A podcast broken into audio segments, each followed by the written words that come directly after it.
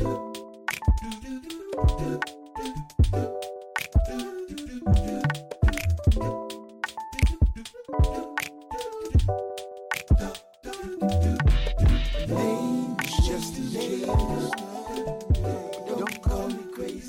l'ami, c'est Mine Heart. Euh, Vous nous entendez pour la première fois, on sort notre premier podcast avec euh, Maëlys et moi-même, Malou. Euh, on présente enfin notre projet après quelques mois de réflexion. Pour faire rapide, euh, Mine Heart, c'est quoi? C'est un ensemble de nos réflexions, nos échanges, nos découvertes, nos envies et nos vies aussi. Aujourd'hui, on veut partager avec vous un peu, un peu ce qu'on a, ce qu'on a, ce qu'on a retenu du premier semestre de 2022 et aussi pour nous introduire, pour nous présenter, faire connaissance avec vous, partager, échanger. Voilà. Hello tout le monde. Euh, donc ouais, Mind and Earth, c'est un petit peu, comme l'a dit Malou, le reflet. En fait, c'est pas un truc très précis. De toute façon, même nous, on sait pas trop où on va aller avec ce truc. Mais c'est un peu le reflet de ce qu'on est, de ce qu'on aime et de ce qu'on a envie de faire. Donc, euh, en espérant que ce- cet épisode zéro, on va dire, euh, vous plaise. Et cet épisode, on va être que Malou et moi-même parce que Jinen est pas disponible malheureusement, mais elle sera là sur, sur les autres projets. Donc, euh, donc Malou, on va discuter que toi et moi. hein. Voilà, un petit échange pour euh, parler un peu de nos trois, euh, trois coups de cœur euh, culturels, même si dit comme ça, c'est un petit peu vaste. Euh, on a, on a, on a fait une sélection et euh, je sais pas si on, si on alterne ou si on fait une, elle commence après l'autre. Ouais, je pense qu'on va, on va alterner, c'est mieux. Ouais, c'est mieux. Commence? Vas-y. Donc moi, euh, bon, moi j'ai une appétence toute particulière pour la musique. En général, c'est ce que je consomme le plus euh, de manière culturelle, on va dire. Euh, et donc là, j'ai décidé de vous parler de l'album qui m'a le plus marqué depuis le début de l'année. Donc, bon, Malou, tu sais de quoi je vais parler. Ça veut dire Oh Seven Oh Shake, You Can Kill Me. Pour moi, mon album préféré de l'année. Donc, pour vous résumer un petit peu, Oh Seven Oh Shake, c'est une artiste du New Jersey qui a été révélée en 2018 euh, avec sa signature sur le label Good Music, donc qui est le label de Kanye West. Euh, elle a également éclaté aux yeux du monde grâce à son apparition sur Ye et aussi avec la sortie de son EP Glitter avec le fabuleux I Love When We're Friends and I'm Sad When I'm Alone. Je sais pas si tu connais le son, euh, Manu Non, mais je vais commencer à écouter parce que tu m'as un peu obligé, donc t'inquiète pas, je vais écouter bientôt. Parce que je sais que c'est bien, j'ai un peu écouté vite fait. C'est vrai que j'ai pas, euh, j'ai pas plus poussé que ça le l'écoute, donc euh, j'ai hâte que tu me fasses ton analyse, enfin ton, ressenti, et comme ça, ça me donnera encore plus envie de d'écouter.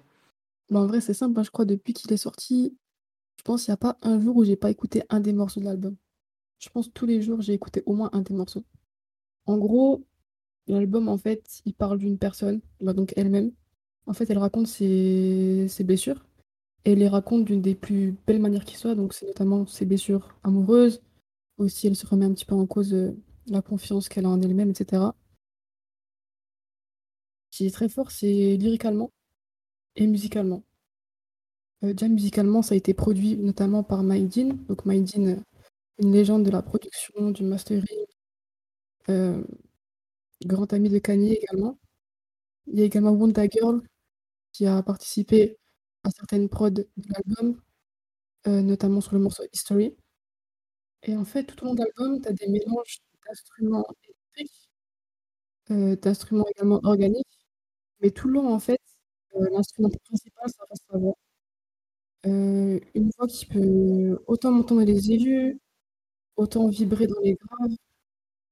Et c'est bête à dire, tu vois, mais c'est comme si ça faisait vibrer l'âme un.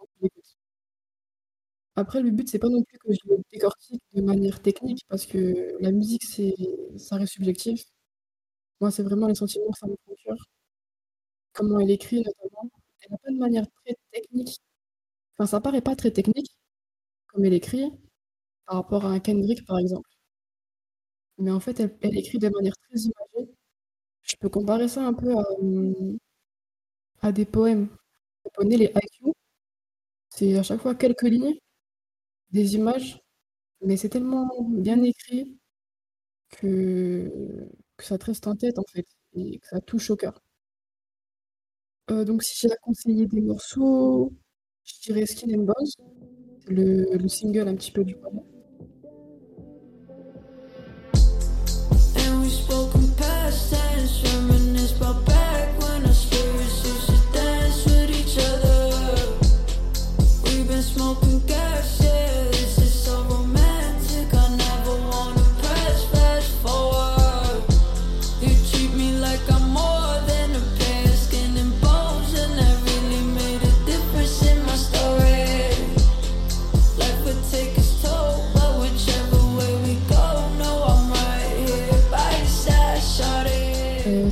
La louche. Tu as également History, qui est magnifique. Un des morceaux les mieux produits, c'est vraiment magnifiquement produit. Et tu as Médecine aussi que j'aime beaucoup. Sachant que demain, les places pour le concert sortent. Donc ça va choper sa foi. Il faut que j'aille, heu, avec elle en plus. Ah bah, tu as intérêt à venir. Mais hem, ouais, juste par exemple, j'ai quelques phrases là que je peux vous citer. Par exemple, à un moment, elle dit dans History, heu: «You took a piece of me, but I made peace with it» et c'est bête comment c'est écrit, mais enfin, bête, vous me comprenez? Mais je trouve ça tellement fort, en fait et voilà, du coup, pour moi, c'est pas encore son chef-d'œuvre. Heu, je pense qu'elle a pas encore son chef-d'œuvre. Le projet précédent était également très bon, mais je pense que c'est un pas et il y a moyen que son prochain album soit vraiment, heu l'album, heu, de sa carrière, en fait. Donc voilà. Donc Malou, Heu, ouais. Alors pour rebondir un peu sur ça, merci déjà pour, heu, ton ton analyse. Alors, encore une fois, bon, je je répète un peu ce que tu as dit, mais là, c'est vraiment une, hem, une, rétrospective un peu de nos nos coups de cœur de ce 1er semestre, hein, donc on n'est pas dans l'analyse profonde. Je pense qu'on on ressortira d'autres podcasts ou d'autres vidéos où vraiment on se concentrera plus, à un album, ou à 2 albums et Hem, bah, je voulais pas commencer par ça, mais du coup, comme tu as commencé par la musique, je vais aussi com je vais je vais continuer sur, heu, sur ça. Heu, pas sur un album, mais sur un EP, heu, que j'ai adoré, que j'ai découvert, récemment. C'est un EP de Enchanté Julia qui s'appelle Longomai, que j'adore. Tu dis quoi? On en a parlé, ouais, mais j'ai pas Ouais. écouté encore. Ah bah, voilà, donc on moi, je dois écouter ton album et toi, tu dois écouter mon EP. Heu, bon, déjà, c'est un peu plus court, évidemment. Hem, Enchanté Julia, c'est une, heu, c'est une, heu, comment on dit? Elle vient d'un village entre Aix-en-Provence et Avignon, c'est une Française. Elle est venue à Paris, un peu après pour faire, pour faire de la pour faire de la musique. Elle a toujours, travaillé, de loin ou de près dans la musique. Elle a été intermittente du spectacle, elle a fait une école de musique, après elle a vendu de des pianos, enfin, elle a un parcours où elle a toujours eu la musique, heu, un peu dans sa vie. Heu, moi, je vais pas être dans l'analyse, heu, aussi approfondie, je pense que que Maëlys, parce que c'est pas pas forcément mon domaine de de prédilection. Mais pour faire un peu court, elle se lance dans la dans cette lignée du R&B et de la néo soul, heu heu, française. Ce que j'aime, avec Enchanté Julia, c'est qu'elle, se lance dans ce registre-là, avec une voix assez douce et harmonieuse qui la représente, en fait. Et c'est son 2e EP, Longomai. Le 1er s'appelle Boucle, que j'ai pas pas pu écouter, un peu honte à moi, désolée, heu, mais voilà. Elle est chanteuse, autrice et compositrice, donc on aime bien ici les artistes, heu, qui font qui font tout, qui posent pas juste leur voix sur, heu, sur, heu, sur des productions, donc c'est assez cool, et en plus de plus une française. La signification de de Longomai, ça veut dire longue vie en en provençal, donc c'est son son mantra quotidien, et c'est un un clin d'œil, à ses à ses origines heu, il y a 7 chansons dans l'EP.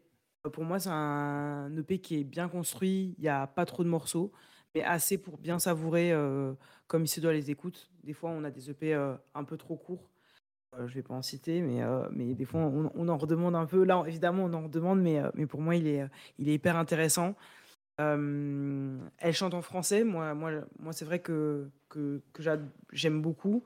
Elle travaille aussi autour de cette richesse euh, de la langue française. Euh, elle utilise beaucoup euh, les figures de style euh, dans, ses chansons, comme la métaphore dans Vénus, par exemple, ou la répétition dans, Plus fort que toi. Je cite son, son refrain Je connais mes limites, limites, je veux pas qu'on se limite, limite. Moi, c'est vrai que je suis, je suis une meuf un peu. Enfin, une meuf. Une fille des mots, etc. La langue, c'est hyper important pour moi. Et du coup, je trouve ces morceaux euh, hyper bien construits, hyper bien écrits. Euh, Il y a, des rythmes euh, assez, assez changeants, vibrants, calmes à la fois. euh, euh, chaque, euh, chaque son a un univers différent. On est plus. euh, je fais un petit, euh, des petits clins d'œil. Je vais pas parler de tous les morceaux, mais euh, je fais un petit clin d'œil au titre Moussa. Euh, on est plus dans, dans quelque chose d'assez doux, euh, dans une, comme une déclaration d'amour euh, pour, euh, pour son compagnon, il me semble, si je me suis bien renseigné. Donc euh, c'est intéressant parce que pour le coup, elle se lance dans la musique, donc elle est un peu, enfin, elle est un peu, ouais, elle fait partie de la nouvelle scène euh, musicale française et, et c'est vrai qu'on, c'est rare qu'un artiste se livre, je pense, peut-être autant.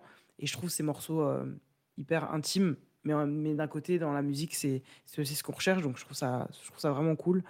Elle fait deux collaborations dans son EP avec euh, le duo de frères stéphanois Terre Noir, que je ne connaissais pas, pour Tout chez toi, euh, et Longo Mai, chanson éponyme de l'EP, avec Benjamin Epps, euh, nouvelle, euh, nouvelle aussi, nouvelle figure du rap, du rap français que je connais pas trop, mais du coup que j'ai un peu découvert grâce à ce morceau-là.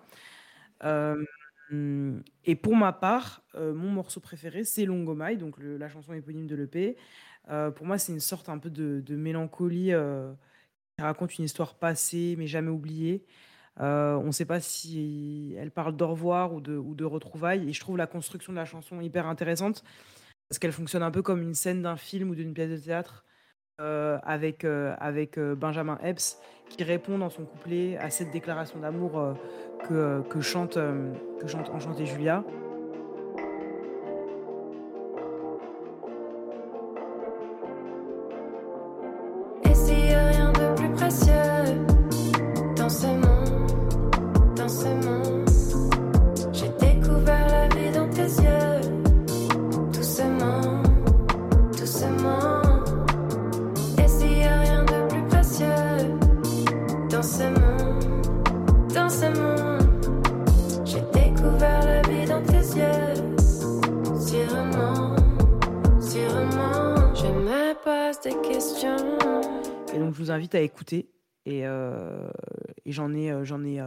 Pas trop dit. Je, je me suis pas, euh, je me suis pas étalé, mais pour moi, voilà, c'était un petit peu les éléments euh, intéressants de, de cette EP. Et voilà.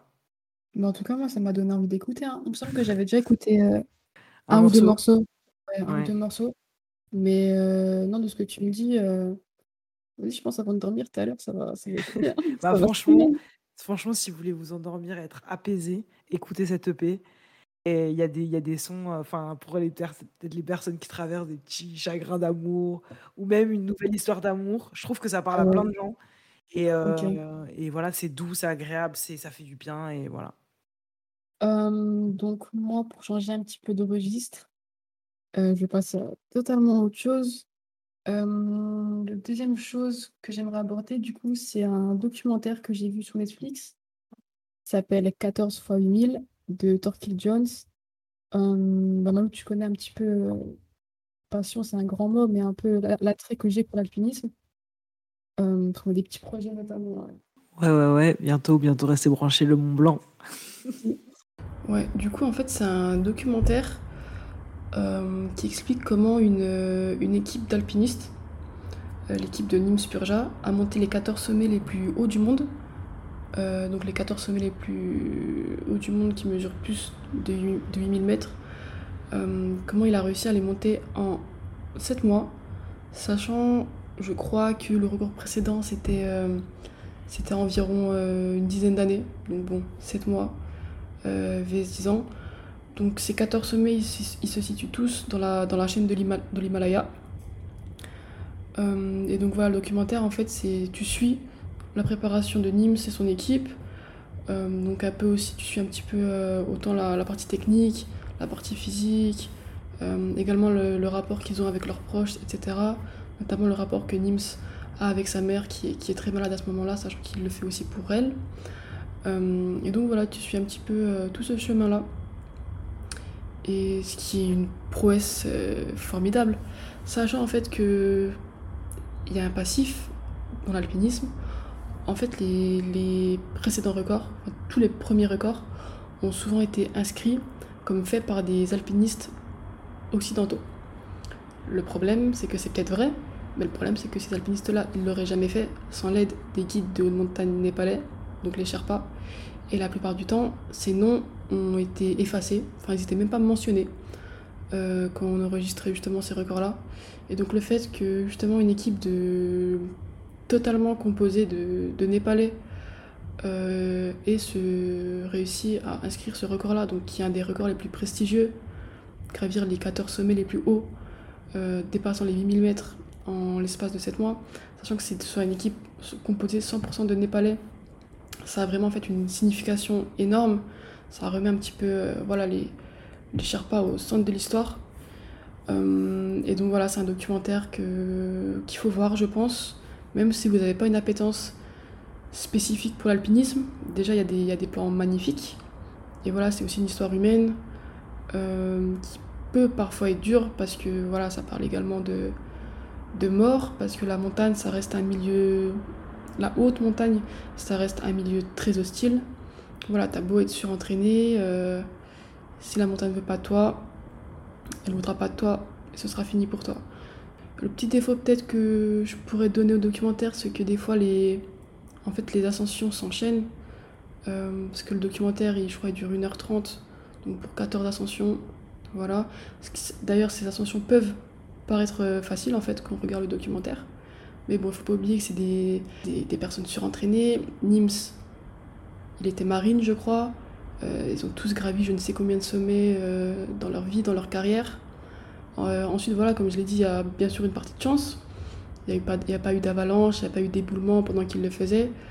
Peut-être le petit défaut, c'est que ces ascensions peuvent paraître faciles, sachant que une ascension de 8000 mètres, en réalité, euh, c'est- un exploit monumental. Compter l'Everest, euh, il n'y a pas non plus euh, 10 000 personnes qui, qui- qui ont réussi à le faire. Je vous conseille d'aller voir ce documentaire qui est formidable.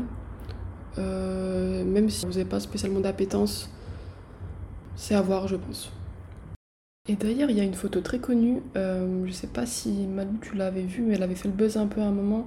Justement, elle a été prise par Nims pendant ces ascensions-là, pendant son ascension de l'Everest, pour ce record. Euh, en fait, c'est une photo où tu vois une ligne de personnes, sorte en fait un, un embouteillage, tout simplement au sommet de l'Everest. C'est parce qu'en fait, comment dire, il y a des saisons privilégiées où la- l'ascension est beaucoup plus facile. Tu vas, vas pas la faire en hiver, par exemple. Euh, et en fait, il y a des années où euh, la météo est, optimale seulement pendant un ou deux jours. Ça veut dire qu'en fait, toutes les équipes qui sont là pour gravir l'Everest, elles se lancent dans l'ascension le même jour. Et c'était le cas cette année-là. Pendant un jour, tout le monde s'est lancé dans l'ascension. Et du coup, ça a fait un embouteillage euh, à l'arrivée. Et malheureusement, comme je vous ai dit, la zone de plus de 8000 mètres, bah, c'est la, la zone de la mort. Et donc, euh, les personnes ont été là à patienter plusieurs heures dans cette zone-là euh, en espérant atteindre le sommet. Et malheureusement, euh, c'est ce qui a conduit à la mort de plusieurs personnes, peut-être même une dizaine, voire plus. Euh, donc voilà, ça permet également de, se rendre compte que c'est un milieu très hostile, c'est on peut perdre la vie, euh, mais c'est aussi ce qui fait la beau- toute la beauté de, de ces ascensions-là. Ça donne envie de faire de l'alpinisme. Je sais pas si ça donne envie, à vrai dire. Euh, je pense pas que je me lancerai un jour dans le dans l'ascension de 8000 mètres parce que je tiens un peu à ma vie. Mais c'est c'est des sur c'est des surhommes, c'est des donc je retire mon chapeau. SO. SO, SO. Ok, merci, merci. Euh, moi, je- j'avais, j'avais, j'avais vu un petit peu euh, euh, et les les reportages sur, heu, sur les alpinistes. J'avais regardé des films aussi, heu heu, sur, heu, sur l'alpinisme et je trouve ça hyper intéressant, même si ça fait ça fait, heu, peur aussi. Ouais, ça fait peur. Bah, Mais c'est un heu milieu qui est tellement hostile, heu, enfin l'homme il est pas fait pour vivre à ces altitudes-là, quoi, donc heu la nature a toujours, vraiment toujours ses droits au final, hein. Si elle veut qu'une avalanche tombe sur la sur la tête, heu, une avalanche tombera sur la tête, hein, même si tu es préparé, donc Ouais, mais en tout cas, je gros, gros, gros respect à ces personnes qui, qui montent les montagnes et là, plusieurs sommets, donc je pense que j'irai voir parce que j'adore les documentaires, donc donc à voir. Moi, je vais parler aussi pareil, je vais complètement changer de registre, mais c'est le but aussi, des, hem, Footlocker Talk, enfin des talks Footlocker, hem, qui ont eu lieu, entre, entre mars et avril, si je ne me trompe pas, de cette année, hein, bien sûr.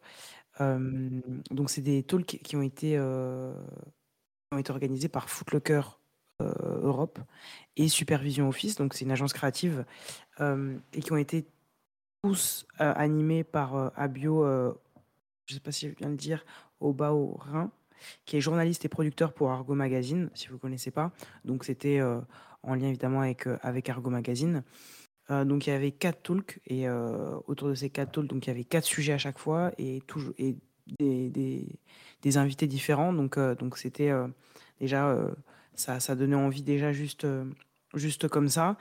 Les 4 talks ont eu lieu, au même endroit, donc le Footlocker de Saint-Denis, heu, donc en banlieue parisienne, proche banlieue parisienne.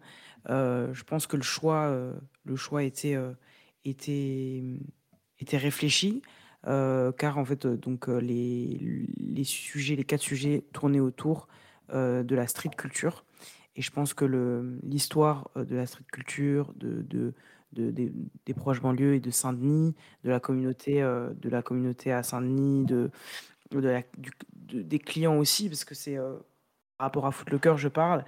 Donc il y a une grosse communauté qui consomme beaucoup, les produits chez Footlocker et cetera. Donc je pense qu'il y a vraiment, une histoire. Après, je me suis pas vraiment renseignée, je sais pas trop comment le choix a été fait, mais je sais que le le Footlocker Saint-Denis, heu, pour la petite anecdote, c'est vraiment un très gros magasin aujourd'hui qui fait beaucoup de chiffres et qui fonctionne très, très bien. Donc il y avait des invités de qualité, tout au long de tout au long des talks. J'ai assisté aux 4 talks, j'ai eu la chance d'assister aux 4 talks, heu, qui duraient à peu près, heu, il y avait à peu près, heu, 1 heure et demie de de conversation, de de réponses, de questions, d'anecdotes entre les invités et et après il y avait un petit, un petit goûter, un petit repas à la fin. Le 1er sujet, c'était, mode et streetwear. 10 ans plus tard, quel impact? Donc on avait des invités, comme, comme Abou Sega, hem, heu, qui est journaliste mode, qui travaille aussi pour, heu, GQ, GQ France. Il y avait Blachette qui est illustratrice.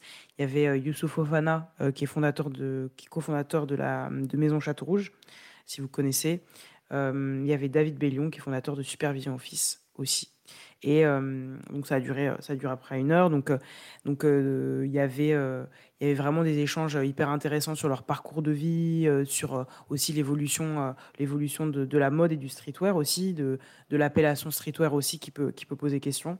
Donc voilà, après mon but, c'est pas du tout d'expliquer ce que c'est le streetwear, voilà, mais en tout cas, c'est c'est pour vous faire un petit peu, le résumé aussi de comment ça s'est passé et cetera. Donc donc on a vraiment eu des visions différentes,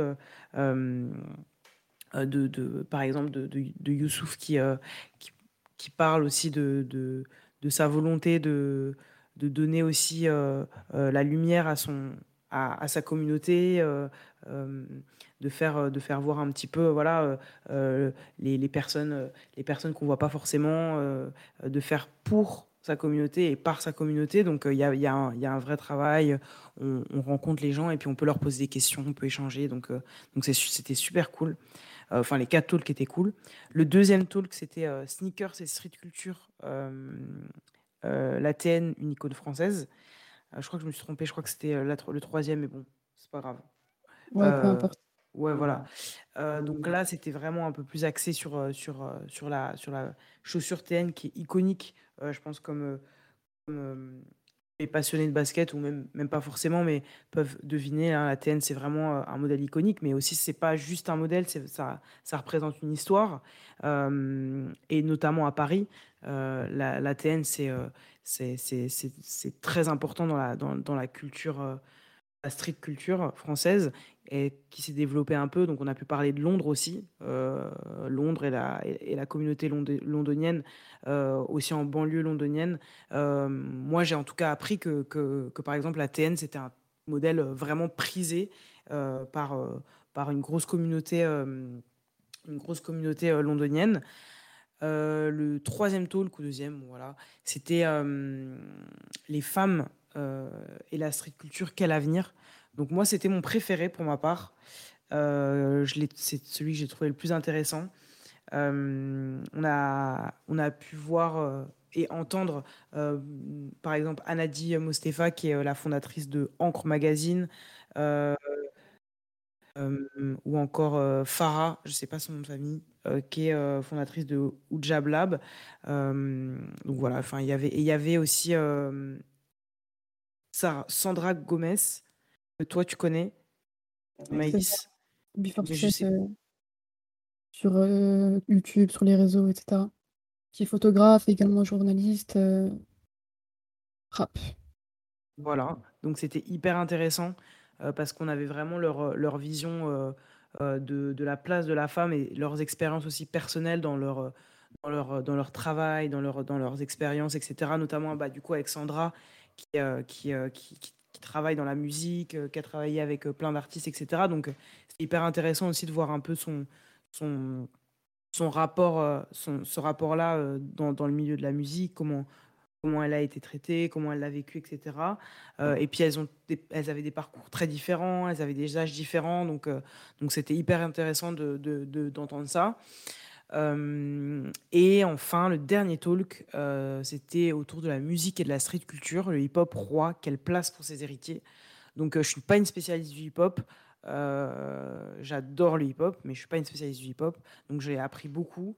et je pense qu'il y a, une richesse énorme du hip-hop. donc on avait, des, très très grosses pointures qui, étaient, euh, qui étaient invitées, qui ont travaillé avec des grands artistes comme Jay-Z. euh, euh, là, là, j'avoue que c'est le seul nom qui me, que, que, que j'arrive à, à retenir. Mais euh, hein On t'en voudra pas, t'inquiète.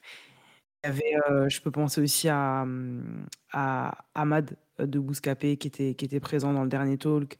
Euh, et euh, il y avait aussi euh, Wafai euh, Mamesh qui est journaliste euh, de l'ABCDR du son euh, et cofondatrice de Face Cachée Édition aussi, euh, que j'ai pu voir après euh, euh, au Sneaker Nest, mais bon, peu importe. Mais du coup, c'était hyper intéressant aussi.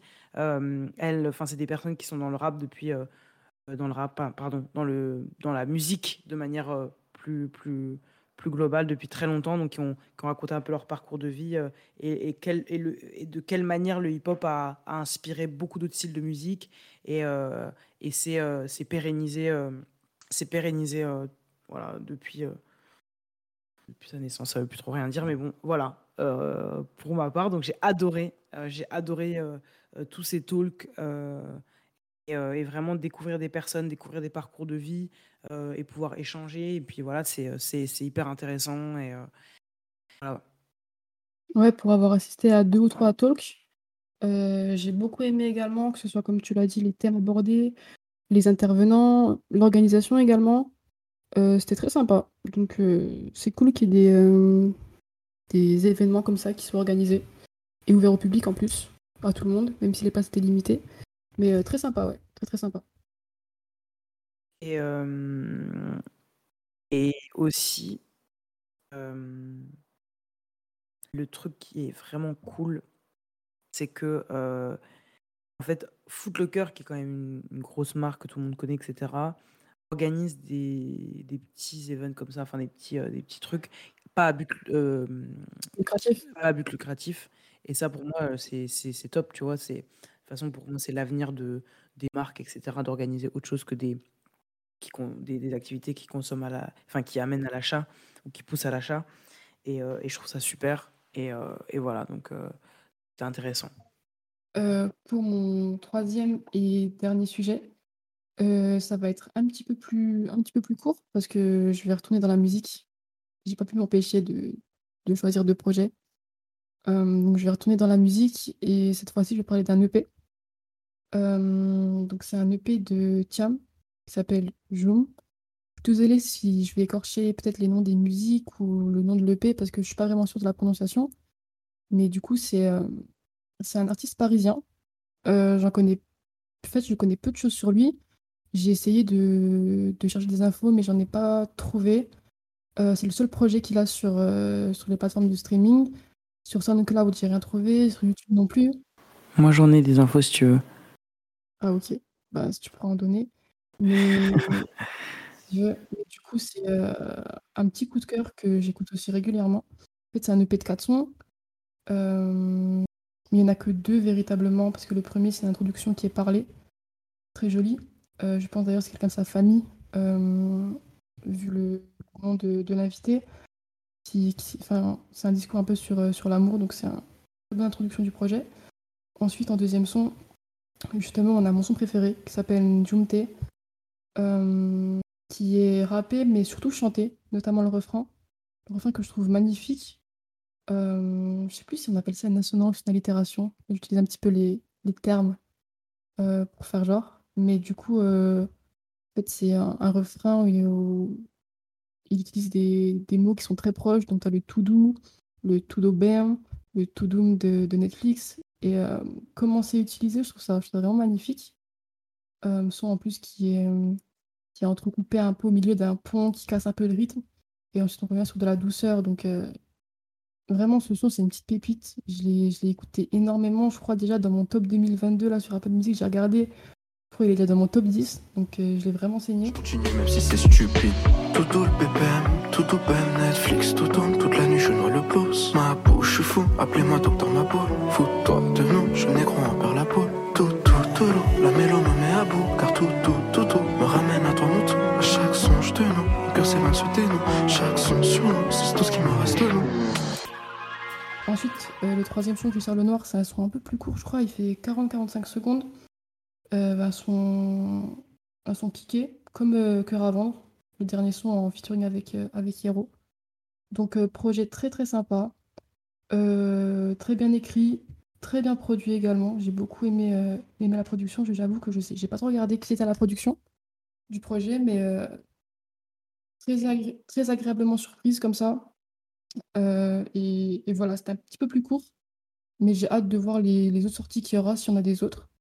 Parce que j'avoue que je reste un petit peu sur ma faim avec un seul projet, mais heu, très, très sympa. Je sais pas si tu connais, bah, du coup, Malou, toi, tu me dis avoir des infos?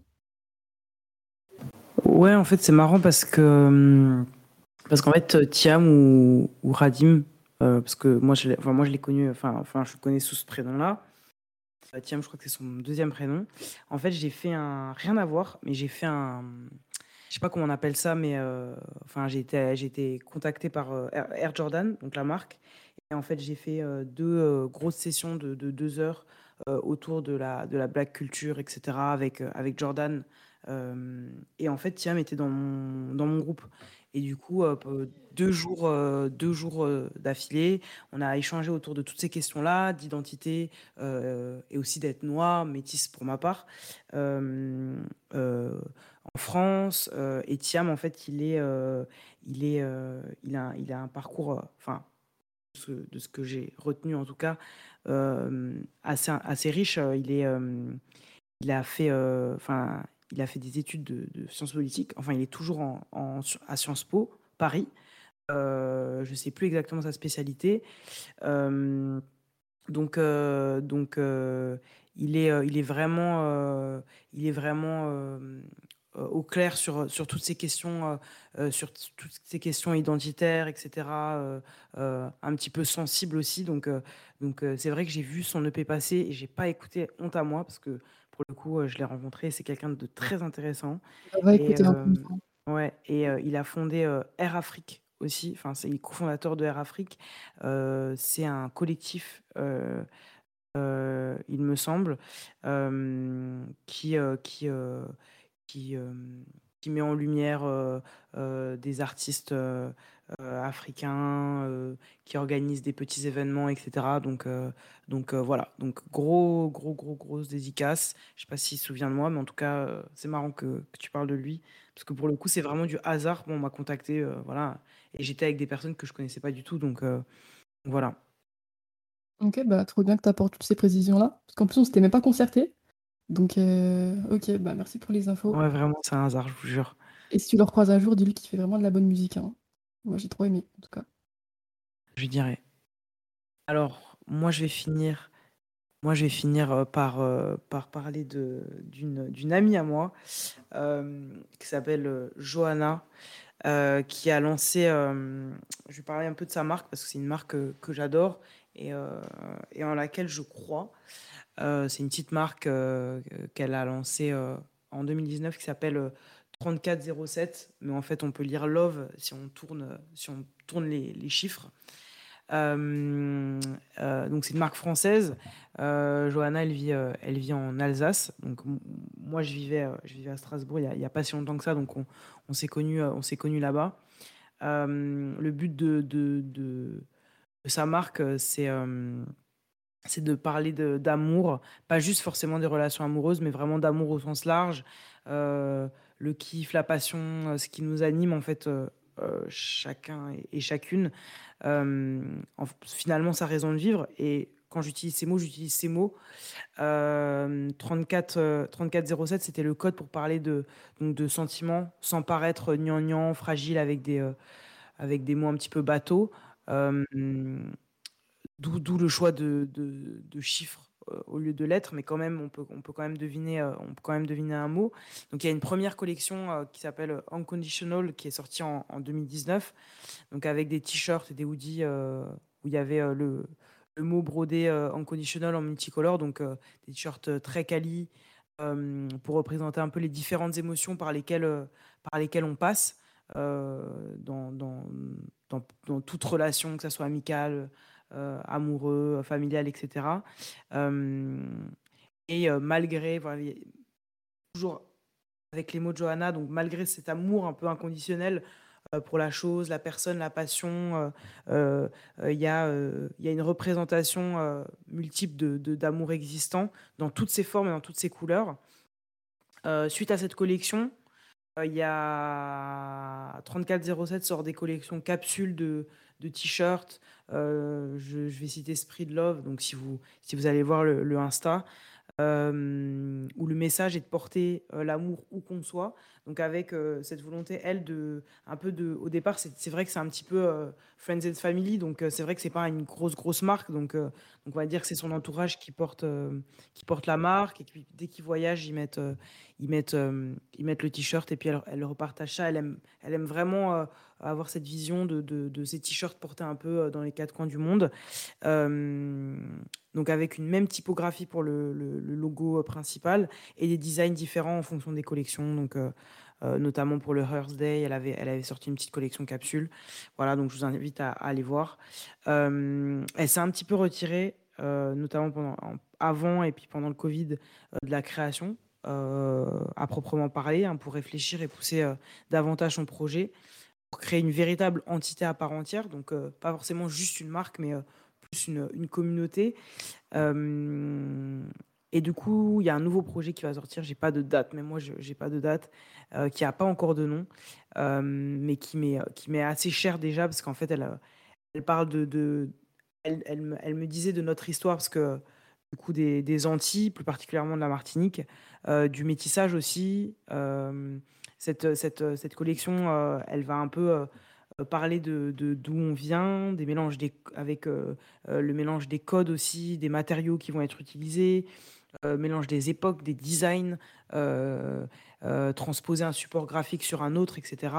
il va, donc cette nouvelle collection, il y a, il y a, beaucoup de, de, mélanges de matériaux qui font référence aussi à la Martinique, et je pense aussi aux îles, aux Antilles françaises de manière générale. Euh, mais aussi au continent africain. Euh, donc euh, avec, avec des petites voilà des, des, références qu'on verra quand ça sortira évidemment. et donc toujours avoir cette histoire là de, de son passé, de son histoire. Euh, qui est hyper importante pour elle euh, dans la création, euh, dans la création d'identité, vraiment euh, euh, parler au peuple euh, et au passé colonial, notamment de- des Antilles françaises. Euh, ce qui est intéressant, c'est qu'elle va transposer des- d'anciennes photos de sa grand-mère, euh, des éléments de la nature dans les textiles, etc. Euh, y apporter aussi sa touche de designeuse. euh, je sais pas si ça se dit designeuse. Designer. Ouais, je pense, tu peux le dire. hein. Moi, je le dis. Même si ça n'existe pas, je le dis. De designeuse alsacienne. Et, euh, et de, et de l'apporter aussi euh, dans, dans la sneakers, pourquoi pas, et dans le streetwear. Voilà, je vous invite à aller voir, c'est cool. Et je pense qu'il y a des belles choses qui vont se faire. Donc voilà, euh, 3407, Johanna Hoffman, si vous, si vous cherchez des infos. Ah, Ça donne envie. hein. On peut trouver ça sur, euh, sur un site ou un Insta peut-être? Donc le site là, il me semble que du coup il est en maintenance, vu qu'il y a une nouvelle collection qui est en train de se faire. Mais ouais, il y a Insta, euh, 3407 Lab, je crois. Donc, euh, donc voilà. Voilà bah, pour moi. ok, j'irai voir ça. Ça a l'air très intéressant. J'aime beaucoup le projet. Euh, donc, euh, Je pense qu'on je pense qu'on a tout dit pour, pour ce premier podcast. Donc, on vous a un peu parlé de nos coups de cœur. Donc, euh, en attendant avec impatience vos retours et vos échanges euh, pour pouvoir parler un peu de, de, de ce qu'on a, des sujets, des, des, des albums EP euh, qu'on a, qu'on a abordés. euh, voilà, en espérant que ça ne soit pas trop chiant. non, faut pas dire ça. Mais, À mais, euh, partir mais du moment où tu parles de ce que t'aimes, euh, si c'est Voilà. sincère, ça peut pas être chiant. voilà, c'est ça. Donc, merci pour votre future écoute. Merci à vous. Suivez, euh, n'hésitez pas à nous suivre, hein, parce que là, c'est le projet, comme on a dit, euh, le premier podcast, euh, podcast zéro, mais on va essayer de. Partager. C'est ça, on va essayer de. bah, maintenant, de sortir plusieurs trucs. On sait pas encore où on va aller exactement. Donc, c'est un peu aussi ce qui est excitant, en fait. Mais on va essayer de faire plein de trucs et, et voilà. Affaire à suivre, on va dire. Merci, Maëlys. Merci, Malou. À la prochaine. Ciao, tout le monde.